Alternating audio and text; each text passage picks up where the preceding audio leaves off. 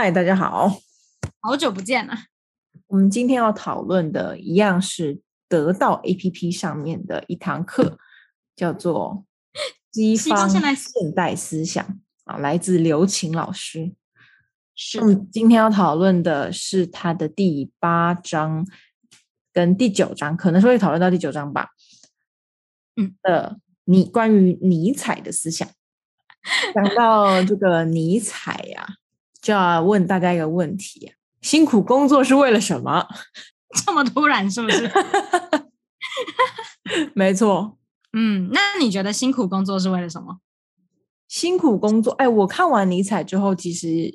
有了改变了，原本是属于有设定一个崇高思想，我觉得人生一定要有一番成就，所以我在为了那一番成就努力的。是是，那个成就可能，我当然第一第一名一定是金钱上的成就，再就是事业上的成就，这两者我我都有设，都都有一个美好想象。这个就是原本的我来说啊，这至于我现在怎么想，我们等一下后面就会谈到。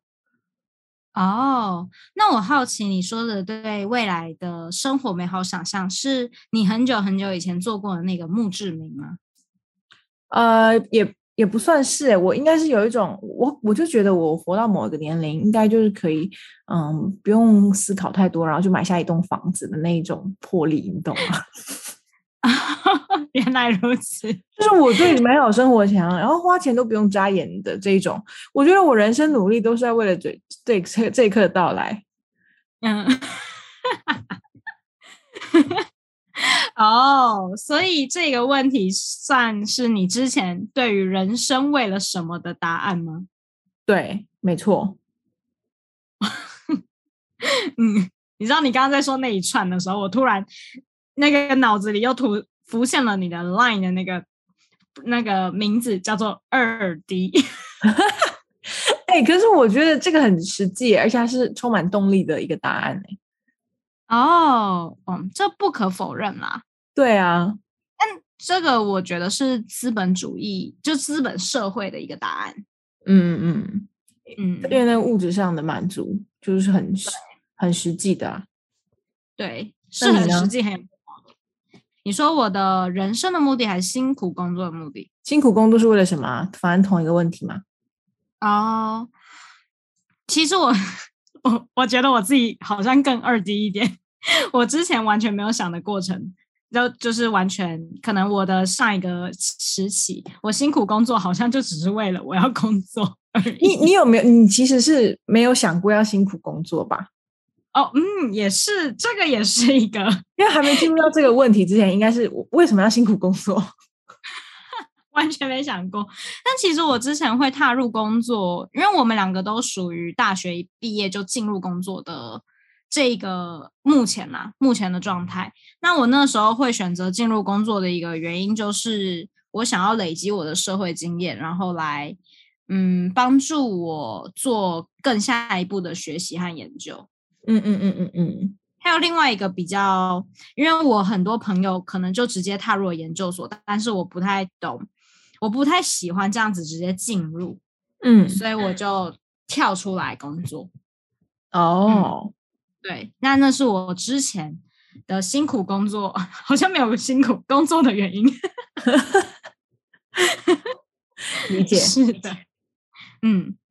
好，那呃，因为我们上一应该说上一位哲学家，在这堂课的上一位哲学家，他谈到啊，韦伯，韦伯谈到了现代的呃祛魅，还有诸神之争跟工具理性带来的铁笼，就是我们成为了这个社会上的零件。那这一定是工业革命之后的发展。那那个时候呢，我们呃呃尼采。哎，工业革命是吗？他同一个时期的吗？啊，嗯，尼采是那之后。哦，那那那那是没错。那他喊出了“上帝死了”这句话。对，没错。所以，我们今天的第一章应该就是会从他喊出这句话开始，对吧？没错，我们要来进入“上帝死了”。嗯，是什么意思？好，那。呃，因为我们都有两个人有写一个笔记，那我其实看到你你在你把尼采的思想那三大要点移到了最前面，是为什么？他写了，就是我们等一下的课程里面会我们会提到他的三大要点是人生虚无、理论虚假、生命强健。哦，这三个大点其实是中国一位老师叫做孙周新教授，他总结出来的尼采思想分为人生虚无、理论虚假，就你刚刚说的，还有生命强健。那我移到笔记的最前面，其实只是因为我觉得放在后面好像哪里都有点连接不了，所以我就先把它作为一个 info，让我们有想要去连接的时候再连接。没想到你主动提及了。哦哦，OK OK，我以为是个开宗明义的意思。好，那我也是。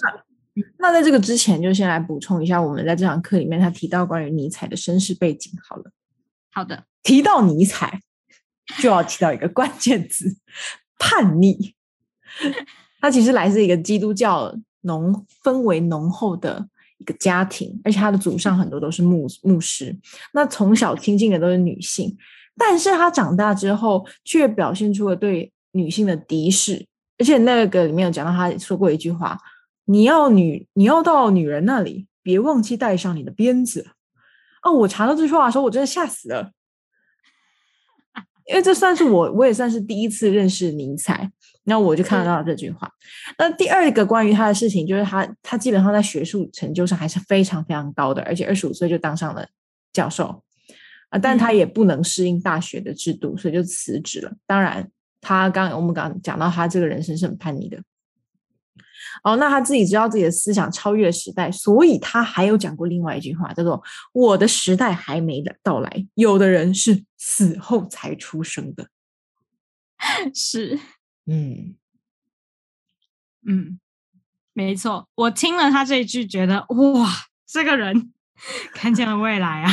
我觉得他还也这句话听起来，他蛮呃自负哦。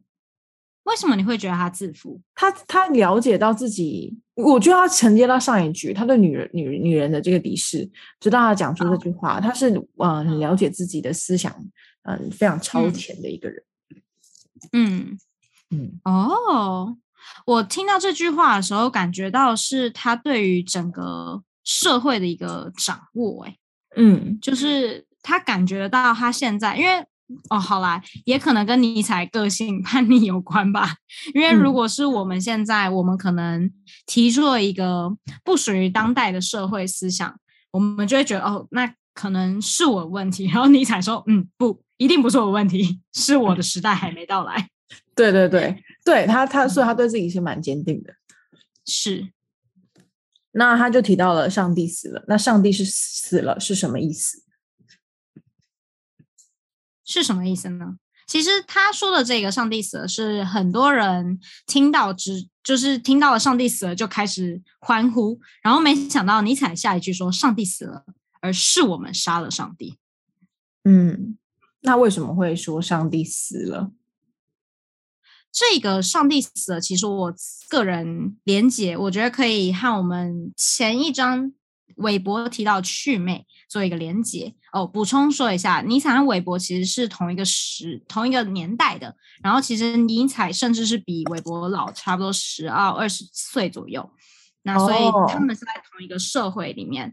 那嗯，是是工业革命之后的两个人，对，就一八三零到一八四零的，呃，一七一七六零开始，那后面有二次、三次，所以他们都在这个时代中生活的两个人，没错，嗯，就是差不多是十九世纪到二十世纪的那个期间，嗯，好，那也跟祛魅有点相关吧，就是祛魅让我们的社会整个都变科学，那在一个科学。的世界里面，我们的价值观已经整个没有一个共同的信仰。那这个没有共同信仰，也就代表了上帝其实对我们来说是是死了。那那个杀死的原因，也就是就是上帝死了的原因，也就是因为我们的社会改变了。哦，哦，我是这样子理解啦。对，哦，我我好像理解出的是另外一个讲法，是指呃，我觉得他讲出上帝死了。这句话不是因为我们在祛魅之后没有呃共同的呃，我当然祛魅之后我们的思想开始找不到一个依据，然后大家无法相信同一件事情，而那个瞬间，我觉得上帝还没有死，他真正死了的那一那一刻是是我们因为没有找到个人依据，反而开始往形而上的，然后呢去约束自己的欲望，然后自己创造自欺欺人的虚假信仰的那一刻。他才死的，对，对，就是我，嗯呃，我觉得他不是我们没有，我们没有找到而死亡的，我们其实可以持续想相信上他，因为我觉得他可能觉得上帝是引是一个嗯期待我们嗯寻找自己的一个角色，但在那之后，我们反而没有没有花心思去寻找自己，反而在想着怎么逃避。嗯嗯，这其实好像也是刘星老师在课堂里面说的，就是说，因为在那个当呃，可能也跟我们现在有关啦，就是有一个形而上的一个世界。那当我们把那个世界作为一个逃避理由的时候，其实我们也杀死了上帝。嗯嗯嗯。那他里面课程讲到，我就要讲一个比较呃比较实际的例子，这样大家比较好呃去理解这件事情。就就例如说是呃禁欲这件事情好了，因为在很多宗教里面，其实呃有有禁欲这这一套标准。那有，但是有的禁欲可能是为了修行，那另外一部分的人可能是他在避免他产生自己产生欲望而犯下错误。所以其实他在避免，他在逃避自己犯错。那这个犯错是不是你可以控制？其实可以的，但你反而用禁欲来去啊避免你自己犯下所有的错误。然后另外一个也有点有趣的例子，就是我们常常拿来开玩笑，关于贫 穷的例子。那比如说，你你可能工作十几年，然后有人就打趣说：“哎，你怎么还那么穷？”你就说：“啊，我这个人清心寡欲。”这句话我觉得我们还蛮常拿来开玩笑的，而且它一当然是没有对错的。不过如果要拿来呃验证这个例子，我觉得这个算不恰当，但是呃蛮相蛮相似的。嗯嗯嗯，对。所以我觉得他在上帝死的这一个部分，他让我蛮惊艳，是他非常脑袋清楚的去辨析每一个人口中说出来的那些想法的虚假与否。嗯，他是很认真看。例如我们现在有时候可能听到一句话说：“哦，伪善。”哦，对对对对对，啊啊，对我也有一点能够套用到我们现在呃网络酸民在酸。YouTuber 或者是网网红的时候，他们常常的那个开语词很奇怪的是，呃，我我其实不是想要反对你，我是为了你好。我觉得你讲这句话，别人会感觉到不舒服。那我其实不没有没有恶意，但是我觉得你讲这个话，别人会不舒服的那一套，就是呃，就是一种很自欺欺人又很伪善的行为。没错，这时候 YouTuber 就可以在下面讲，你的开头是虚假的思维。对啊，然后大家创造一个虚假的信仰，是，嗯嗯，没错，我觉得也有一种合理和正当化自己的行为啦。哦，对对对，有可能就是他自己也搞不清楚自己的那个背后的原因。嗯嗯嗯嗯，哎，我觉得这个大多数大家其实是无心的在犯这个错，也不是错啦，因为我们不能完全相信尼采。就大家无心的在成为这样子的人，因为你真的不知道自己想要表达什么，或者是自己的立场是什么。那我们先选择一个比较假，呃，比较像中立的东西。对，嗯嗯，而且也蛮常大家会错误理解自己。例如我之前也是一个还蛮伪善的人。哦，哎，那我可以问你，因为你你之前算是比较伪善的人，那时候你。啊，我觉得有你有两有一个特征，就是你不想要当坏人，对，对你不想要别人因为你而产生负担，对，只有你为别人很好，没有别人 为你，没有别人因你而担忧。这个，嗯，就有点有点像是。我希望我能造成的是正面影响，所以当我有一个坏的想法的时候，我会想要合理化自己的这一些比较负面的对于他人的评价。那但其实本质是我就是被困扰，或者是我就是很想要造成困扰。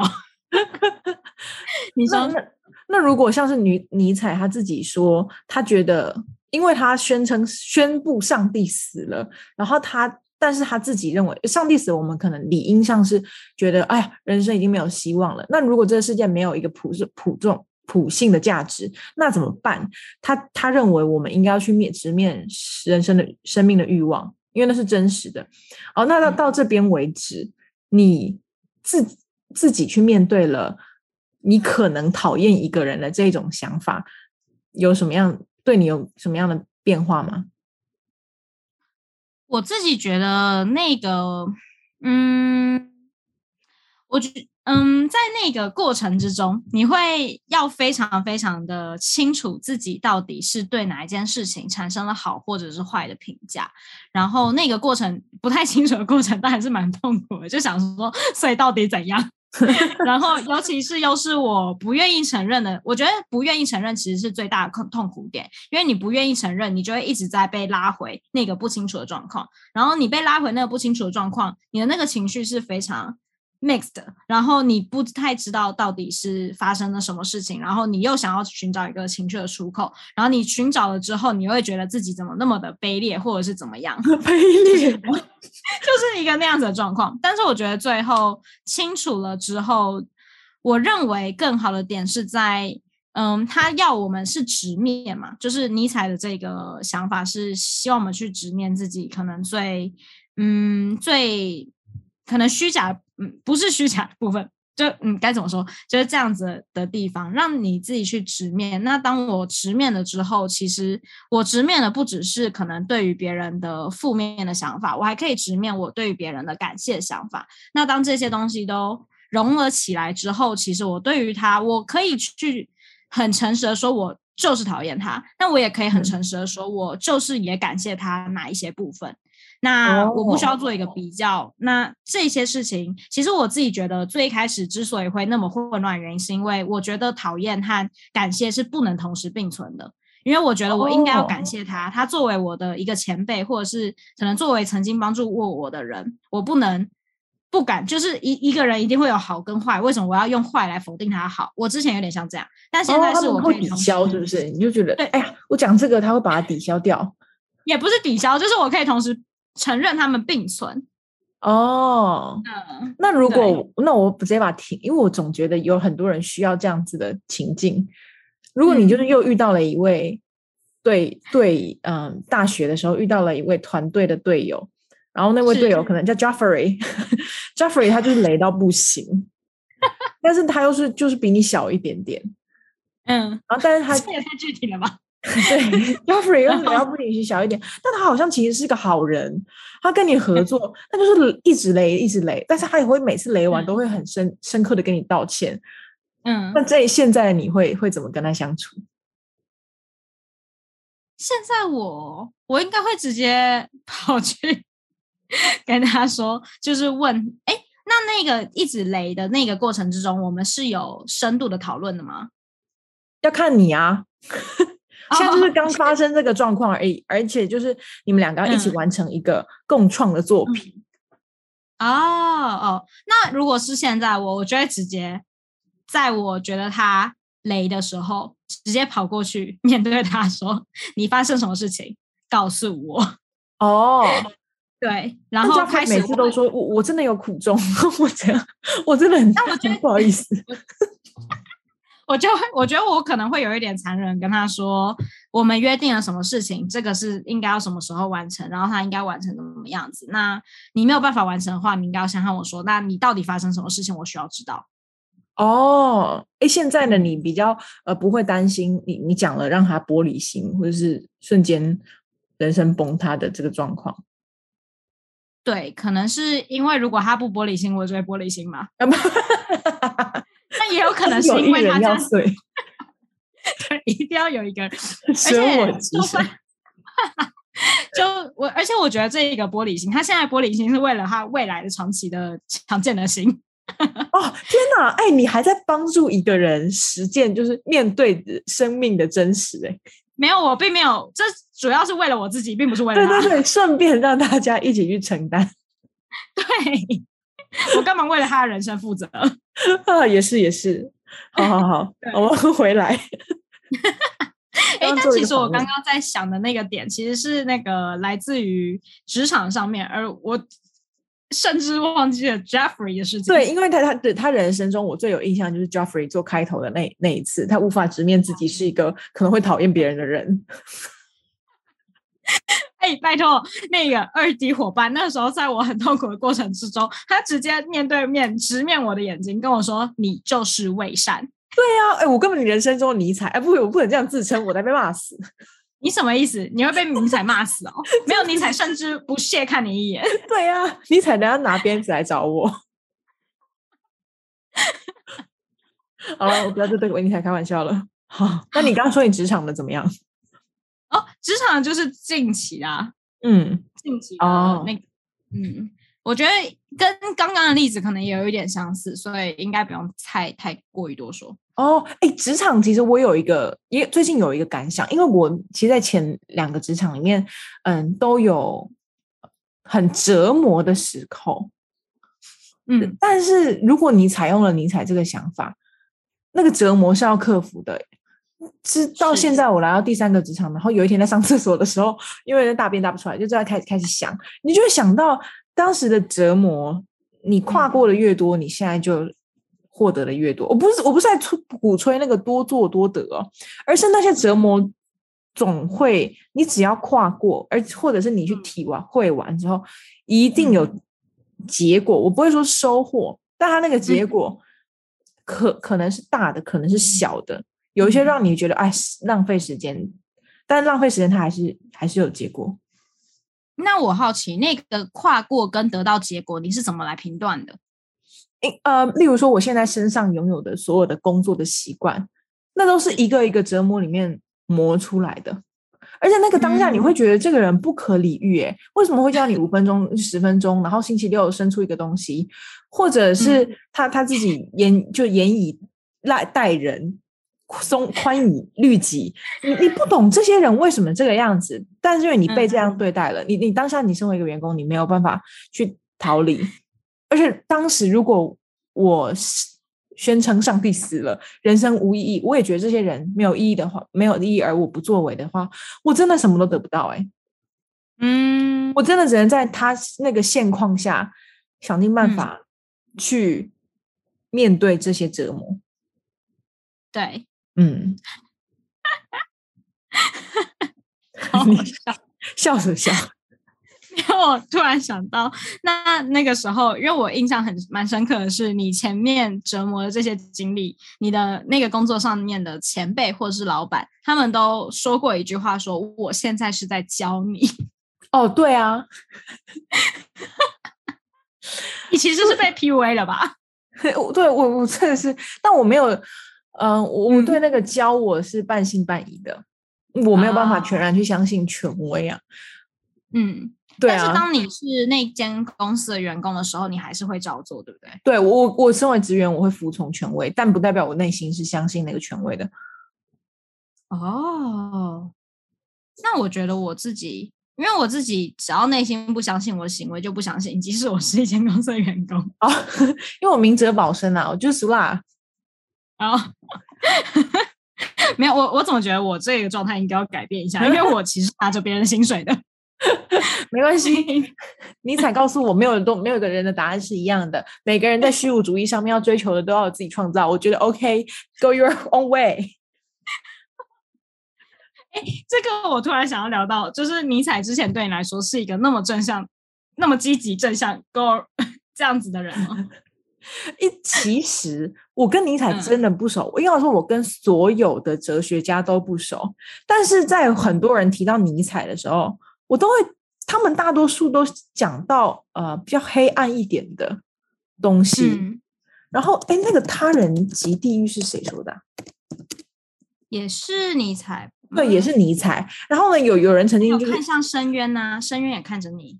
对啊，啊，对对对对对，有人曾经用一些很奇怪的方法来来跟我解释这些，然后我发现他他理解错误了。好，反正 就是在很多人讲到尼采的时候，就很爱引用他的话，或者是引用他的学说，然后来告诉你很多事情是哦很险恶、很黑黑暗的。然后除了他，还会另外扯到一个人，就叔本华。于是我就对两这两个人，就是觉得哦，人生 人生末日哲学家，人生末日哲学，叔本华也是真的很负面。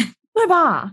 所以，我这这我第一次认，现在我就是第一次认识尼采，然后获得了这么的正向且乐观的一个呃收获，我非常意外。我我更正一下，叔本华，我们大部分会说他悲观了，但我也不知道悲观可不可以生成乐观。在尼采上面，我觉得有可能。哦，那个其实我跟叔本华不熟，也不好意思。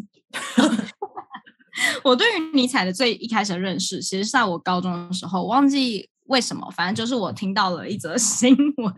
那则新闻呢是，呃，北一女的学生，两位学生读完了尼采，不知道哪一本书，就读了尼采思想之后，两个人一起手牵手，背着包包到了一间旅店，然后隔天大家发现他们在那里上吊自杀。然后他的那个那个可能遗言我也不确定，反正那个。原因就是因为他们读了尼采，然后我就想说，尼采的影响力非常大，是媒体的影响力非常大吧？我就太好奇了，所以之后看到尼采，就会特别读几句。哦，那那你之前呢，都还是觉得他是属也是这个暗黑或悲观派系的吗？但其实，因为我本身的对于社会或是对于自己的想法，本来就偏悲观。所以我读尼采或者是读叔本华的时候，其实原本的想法都是哦，这些呃，我会觉得他是他们说的这些洞见就是很酷，他们用一个很简单的句子可以描述出我自己也认同也认为的社会的嗯一个现象。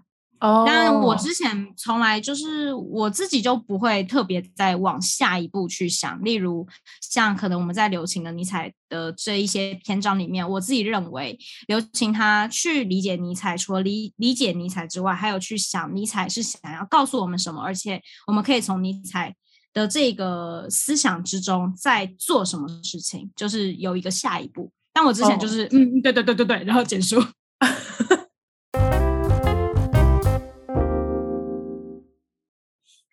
好，那接着我们就要来讲一下他，嗯，尼采很很怎么样？一个很反叛的关键词就是虚假思想，因为他他提出来上帝死很很一部分很重要的就是讲到虚无主义这件事情。是，那他有一个概括就是形而上学。哎，可是我在看这个之前呢，以为形而上学也是哲学里面的一个讨论项目。哦，对啊，是吧？哦，是哈，哦，这可能是重叠的，还是就强不一样？应该是说形而上学，嗯，重叠有一点不太了解你重叠的意思。但是形而上学在哲学里面会讨论到的一个那么大的原因，是因为它其实，在呃古希腊时期那时候，就是柏拉图他们那时候就很算是崇尚形而上的那个世界。哦哦哦，是是是，就是一直延续。对对对对对。公斯克有讲过，就是他拿出了一个像苍蝇的那种苍蝇眼镜，因为每个人看出来的那个世界其实不一样的。然后苍蝇眼镜拿掉，其实是另外一个世界。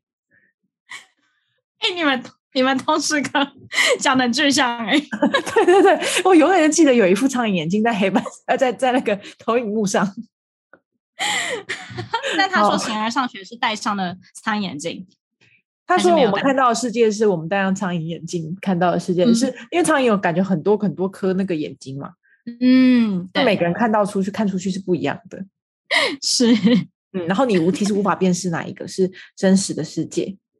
嗯嗯嗯，但是尼采他不就是会觉得，因为这个他这个要有先虚无主义出来啊，他所以他是认同这个虚无的，对不对？”他认同虚无，然后他觉得形而上其实是没有讨论的必要的。他觉得根本就没有一个形而上的世界。哦，我懂了。我觉得啦，但是我也不知道我是不是读懂了尼采。没关系，好，那我就先简单念一下它里面有列列出来的呃三大信念，就是关于呃形而上这件事情。第一个就是相相信在感知的表象世界背后还有一个更真实的本质本质世界。是的。第二个是相信这个混乱的世界世界实际上是有目的的。第三个是这个纷乱多样的世界背后有一个统一性，这是形而上学里面呃就是在虚无主义里面。呃，之前相信的东西不是里面，是对了。那他其实等于说他是站在反面的嘛？他们其没有觉得你活在这个世界上有为了一个目的而来的。对，嗯嗯嗯嗯嗯嗯，这感觉也跟他可能反基督教有一点相关吧？因为其实，对对对对对，嗯，这倒是。那。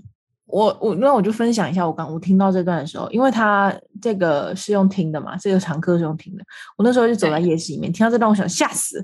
他说啊，什么？有人会觉得人生一来是没有目的的吗？我说我我的人生。不是要来造福人类？我们上来干嘛干嘛？因为我觉得我人生来就是有目的的。然后我听到这段，我想说哈，那尼采后面他要怎么圆自己说的话？那我那时候当下我听到就想说哈，这样我的人生是不是真的没有意义？那如果我人生没有意义，那我我现在在干嘛？我当时真的非常的，因为而且因为我听完听到这段的时候，我按暂停去全家买东西。我在全家挑东西的时候，整个想不通，人生没有意义，那我应该要怎么样？那我应该要挑哪一个预饭团？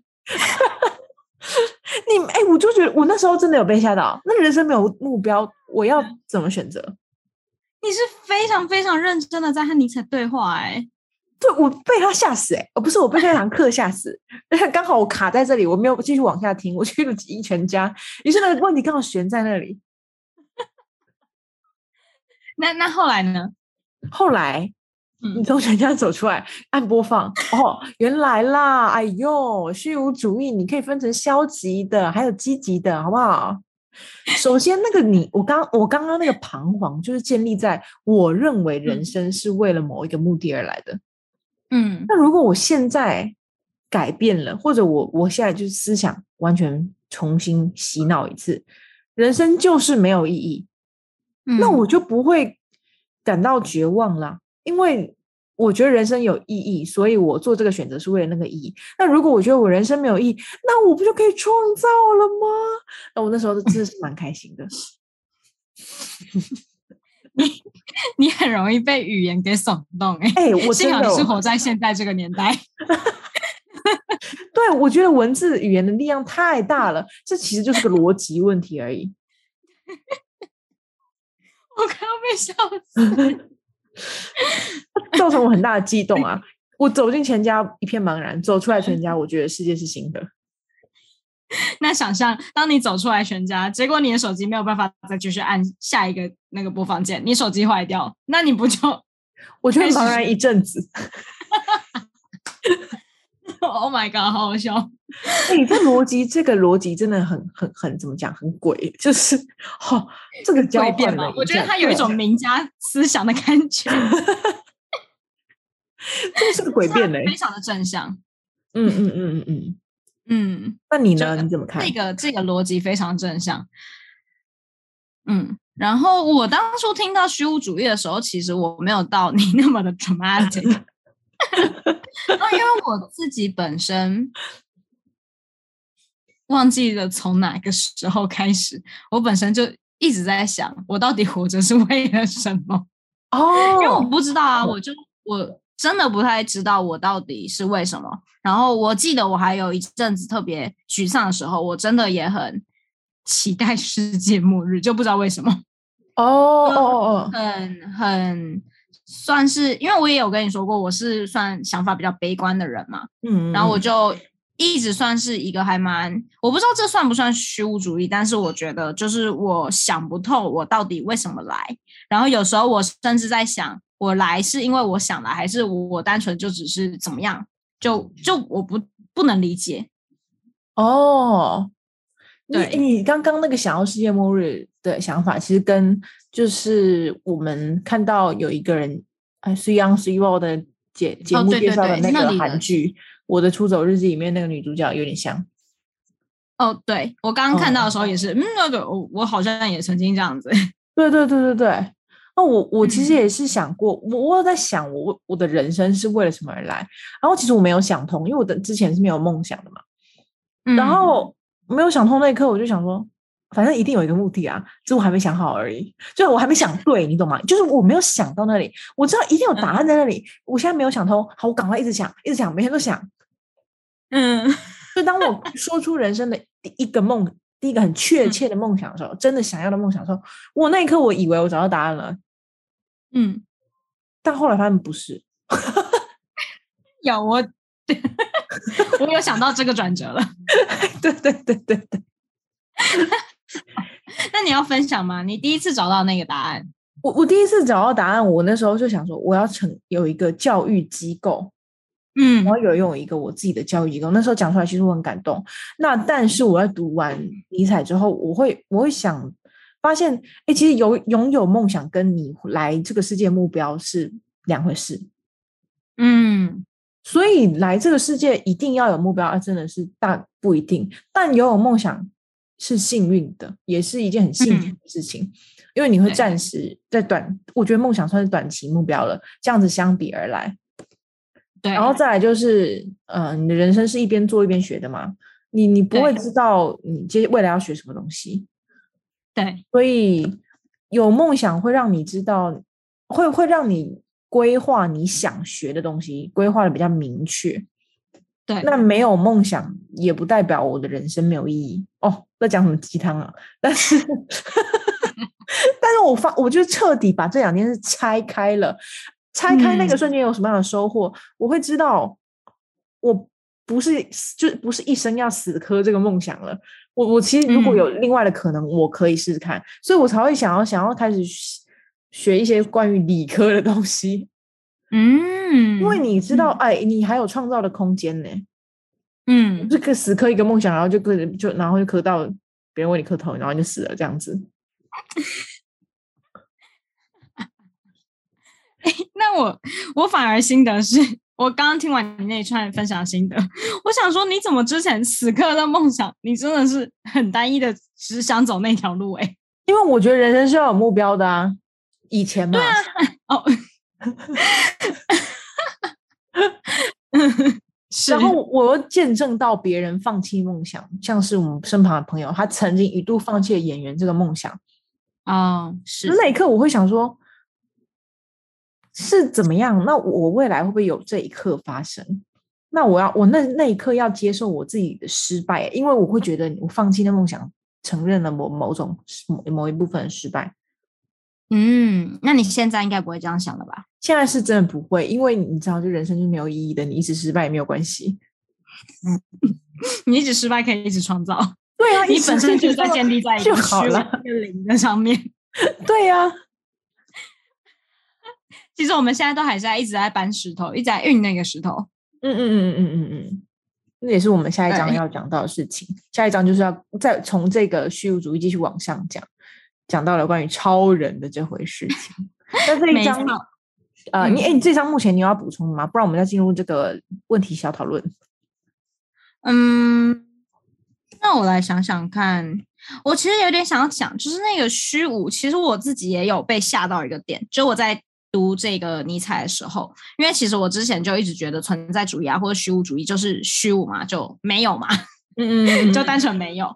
那也是跟我刚刚说的那个下一步有关。我之前觉得没有就是没有，所以可能每一天都是一个一个还蛮彷徨，然后很沮丧的状态来去想，就是我可能会觉得哦，你做那件事情，so what 之类的。然后结果发现，就是在听完这一个这一堂课之后，发现哎，还有下一步哎，哦哦哦哦，原来十五周是原来可以创造，然后突然觉得哦，怎么会那么乐观，吓死我了。哎，那个也有点像道家的呃空的一个境界，对不对？嗯，空跟无，然后把它创造，你就直接无中生有啊。那你怎么理解道家的？你来说说看。我跟道家也不熟哎、我就想要竹林七贤。应该说，我学的道家都是历史里的道家，我没有深刻的去讨论过他们的思想。我我跟你，我就对哲学这一块就真的都不熟了。嗯，所以你就想到清净无为啊，然后呢，曾经皇帝来嗯。用汉呃汉朝用这样来治国，然后呢，原本民生百无聊赖，然后变成大家就富裕回来了，因为每个人就是清心寡欲啊啊，这个世界就是我嗯。顺转啊，这大大同啊什么的，那个就是那嗯大同是儒家的思想嘛，然后大家无为而治，然后我们就进入道家，其实我我都是想了历史上所有关于他的事情我记住，然后其实我对这个哲学没有什么想法 OK OK，我知道你接受到了完整的义务教育。啊，对对对对对，感觉出来喽。那我自己其实对这些哲学也都是了解一个皮毛而已，就因为上个课。那我之前哎，对，这样子连接道家，其实因为有一些人认为道家就是无为嘛，无为就可能他们可能对于社会就是没有任何的作为。那那时候我的老师是说，他们的无为其实是更一个在一个期待当中，就是他们的无为是对于社会还有一个期待。然后，嗯，如果这样子说，他们没有我在读他们的文章的时候，没有特别读到“创造”这个词，但是如果用我们现在理解的语词来说，可能也可以说是一个创造，因为你在无为之中，你在那个打太极，你就想象那个太极画面，它其实是在捏什么东西出来的，呃，在混沌中在形成的。是，没错，嗯嗯嗯嗯，哎，你说到这个，刚好你你提到这个道家，我们等下，好，等下就会讲到。好，那我们来问题小讨论吗？好好好，问题讨论是他有提到，我留下了一个问题，他说就是有一位中国有一位思想家深受尼采的影响，他就是鲁迅。是，那你能够想到鲁迅有哪些名言跟作品跟尼采的思想有相近之处呢？想听听你的见解。然后这个啊我还我要先说，嗯鲁迅我也没有读，所以就我还特地去搜什么鲁迅语录啊，然后呢直接搜关键词鲁迅尼采，所以我觉得我我我现在是面对这个真的浅薄，所以你先说吧，等一下，等一下，你先说还是我先说？你你先说。先说，我刚说完了。啊，你说的那个就是你的。我想说，你说你浅薄，那你就说完吧。我等下就从那个就是历史层面跟大家补充一下鲁迅，你先说一下他的不然你先说历史层面吧。哦，好好好，好啦，来跟大家比较好入手的哈，这个很好入口，很好入脑。呃，鲁迅呢，他其实确实有受过尼采思想上思的影响。那因为鲁迅当时有做翻译的工作嘛，他工作除了呃日文之外，他自己有在学德文，所以他也翻译德文。那他有要尝试翻译尼采作品。那在我这个查关键字的，我不好意思没有去论文库查，所以我不不知道确切答案。鲁迅好像是有要翻译女尼采的作品，那有的人说他翻译完了，有的人说他只有只有翻译序言啊。尤其这个序言呢，就是我们之前在张大春的书里面最后一章的章名，哎，又被我们碰到了，叫做查拉图斯特拉如是说。是，对他想要翻译这这一本书，但我我看到一个香港的采访是说他只翻译完序言嘛，但尽管如此呢，尼采的文体依旧高度的影响了鲁迅的创作。那另外一件有趣的事情就是呢，那鲁迅他其实是当时中国非常反叛呃异异端的一个思想嘛，他有了有尼采，尼采我们刚刚讲到他的关键词是叛逆，那鲁迅其实也深受到东方魏晋思想的影响，因为那是因为他师承呃忘记名字了，师承的那位师傅，也就是专门在研究魏晋思潮的，所以他结合了魏晋思潮，其实也是一个非常反叛的年代，然后甚至有人做研究。说到当时魏晋南北朝的思想跟美国呃嬉皮时代是有高度重叠性的，嗯他们都是一个反叛，然后呢很开放的时期。所以鲁迅呢，呃，也有很多人辩驳说鲁迅其实跟尼采没有那么像。嗯那我觉得他他比较像是一个中西合璧，就加上加上他有用了自己的方法去理解尼采。是嗯，然后呃，鲁迅其实他不是呃，有人这么说啊，他不是真的懂了尼采，而是嗯他很嗯、呃他很强调跟推崇，身为一位哲学家要持续独立的思考的这个行为，所以他其实拥护的是这件事，而不全然是他的思思想。那至于是不是如此呢？我不知道。是是的，嗯，好的，很谢谢二弟，在我突然变主持人，对对对，唱了这么那个剧情迷的历史啊。嗯，诶，这一段其实我也不太知道，就是关于他其实学了德文，还有想要翻译查图斯拉，如是说，嗯哼差点说成德文。好，嗯，对。然后我自己对于鲁迅的认识，也其实只是读了他的一本散文，诶，杂文集。叫做《朝花夕拾》，还有哦就是可能过去上课，还有在接受义务教育的过程当中，对于鲁迅的理解，就对于鲁迅的理解只有一点点。那我自己听看了这个题目，我自己思考之后，我是觉得鲁迅的行为会让我联想到我们后面一讲会提到的尼采说到的超人。嗯嗯，那我为什么会这样想呢？是因为因为鲁迅他当下，嗯，我们最认识到的鲁迅最可能一个著名的小说叫做《狂人日记》嘛。那嗯那个《狂人日日记》里面就有一个吃人的想法，对不对？就是关于儒教使我们一直在那些八股那些是一直在吃人的这样的形象。那那个时候，我其实有在想，为什么鲁迅要写这样的文章？他在那个社会之下，他就在儒教这样的社会之下，他写了这样的一部小说，他是疯了吗？他鲁迅真的疯了吗？之类的。嗯，那其实我后来在想，他说不定写这些就是关于文人为什么一直写作，我自己觉得是因为他们看了社会的一些问题，而他们希望可以有所改变，或者是希望他们的这些想法提了之后可以带来一些影响。那其实，在这个部分的话，嗯，我个人是觉得这一些想法还有行动是一个非常在创造的一个过程。嗯，所以我没有办法直接说出一句名言跟尼采思想有相近之处，但是我认为鲁迅，如果你说他是受到尼采思影响的话，我认为可以说是一个嗯，在虚无里面的创造吧。就我们这一个刚好在讲的，用尼采的话就是说，成为你自己。嗯嗯嗯嗯，没错，啊我自己的理解，所以是一个在虚无还有建立的一个过程。嗯，对，我们在了一个还是很乐观的地方 做了结局。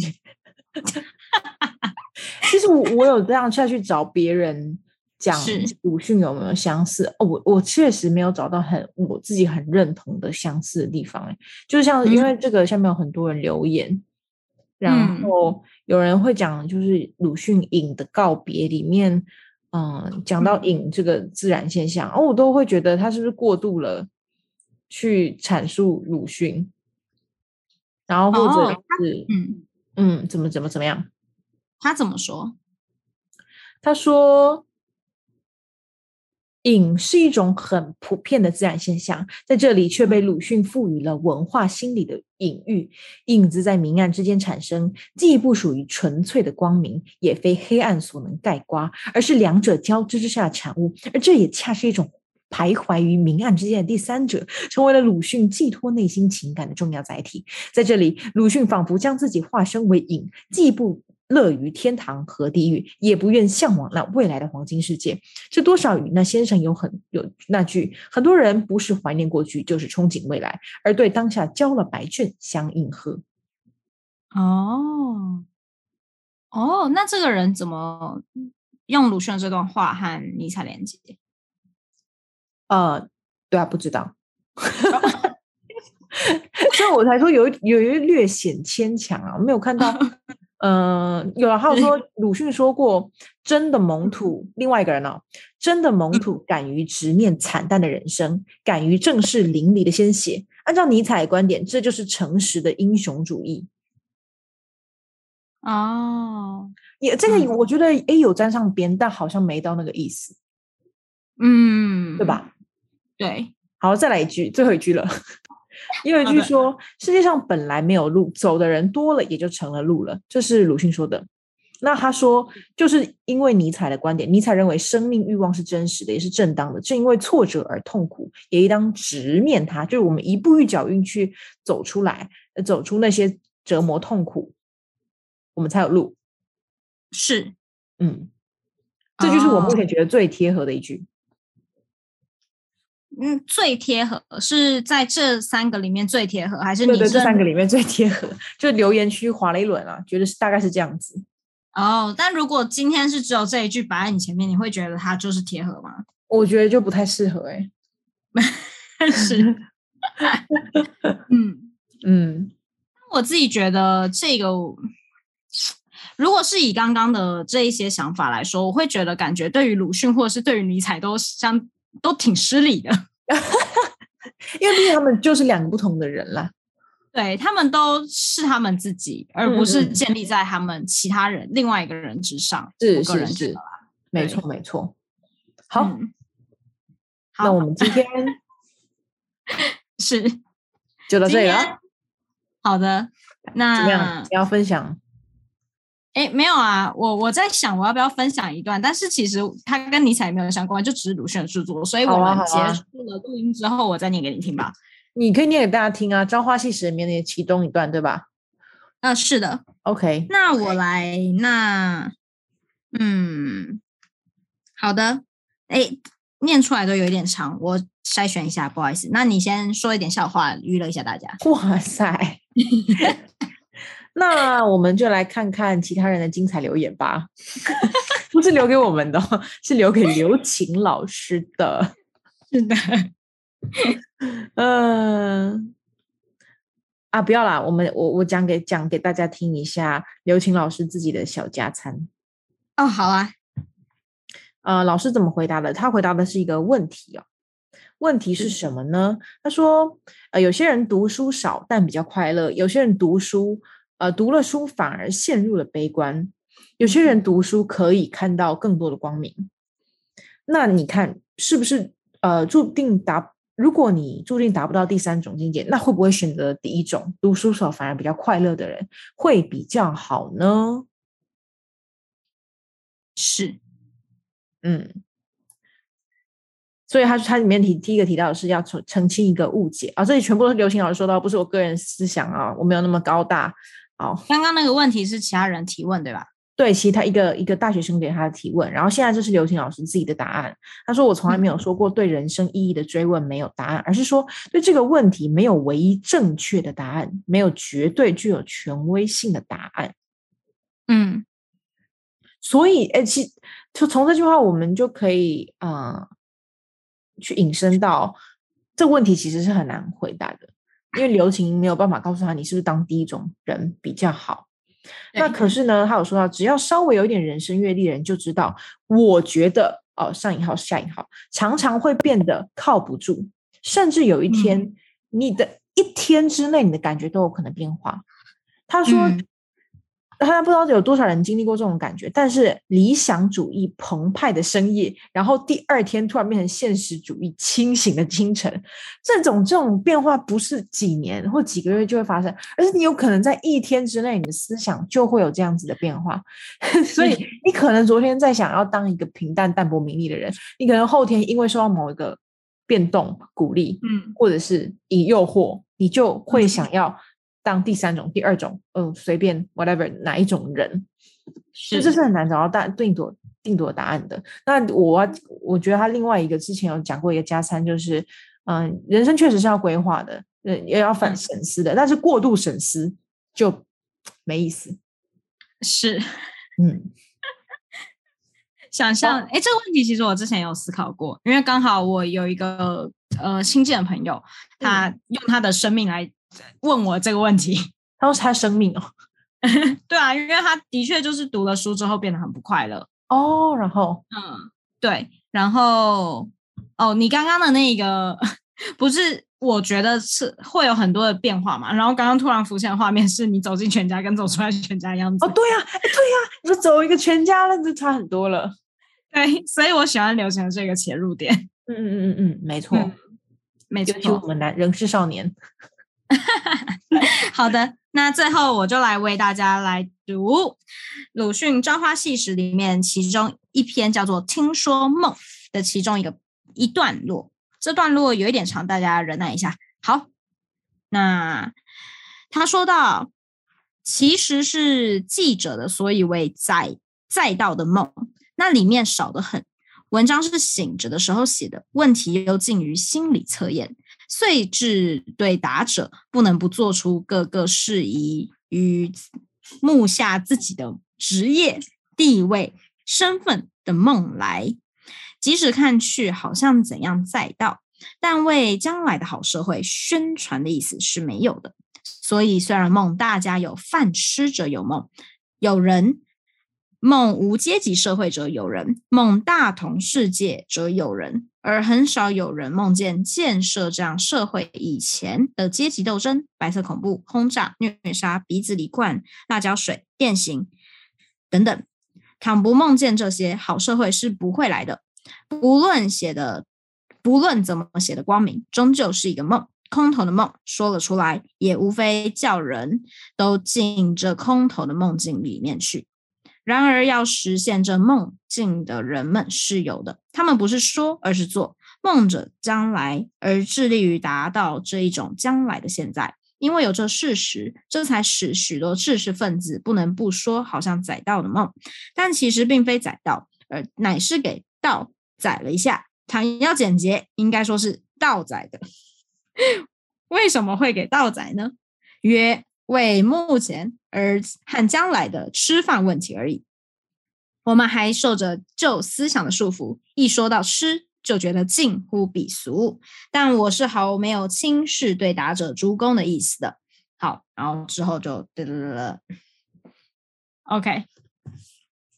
呃，我听讲会只说这个这个社会上有很多人有不同的想法，有人梦世界大同，有人梦呃在战争，有人梦叭叭叭金钱名利。然后怎么了？然后，然后我其实我们不是在不是在行这个道，而我们是我们被这个世界的呃之道给支配了。哦，对，你说了前面跟后面，中间呢？中间什么啊？哦，中间他有一段说，大家会梦更好的社会，但是不会有人梦社会之前行错的样子，就是我们。那他们那时候社会之前的比较负面的，例如阶级斗争啊、白色恐怖，就不会有人梦希望我们社会这样子。但是如果鲁迅说啦，他说如果我们没有梦见建设这样子的社会，以前的这些比较负面的东西，那我们现在的好社会是不会来的。就无论写的怎么怎么样的光明，终究就只是一个梦而已。那说梦什么东西？就是如果。呃，应该说，他如果不梦见之前的那个中度的这些过程，那你是不会行速的，你就只是一个理想，但是你不知道怎么到那里。哦，不知道中间在开垦的那一段期间。对对对对对。哦。然后接下来他就跳到，就是要实现这个梦，你还是要做。那做就要接下来载到讲到载到之类，就是这些。那这只是他的这一篇的其中一个小段落啦，他后面还有讲到其他的。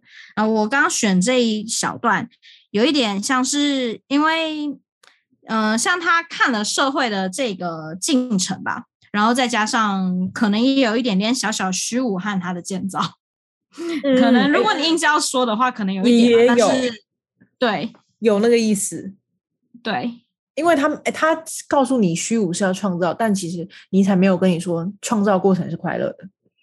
对，嗯嗯嗯嗯嗯，没错，不错啦，被你这样一念，反而有给他呼应到了呢。OK，反而有吗？那可能是他们截录的不够长了。对，或者他们没有看，他们跟我一样找那个京剧。好的，好，那我们就这样，好，下次再见。拜拜，拜。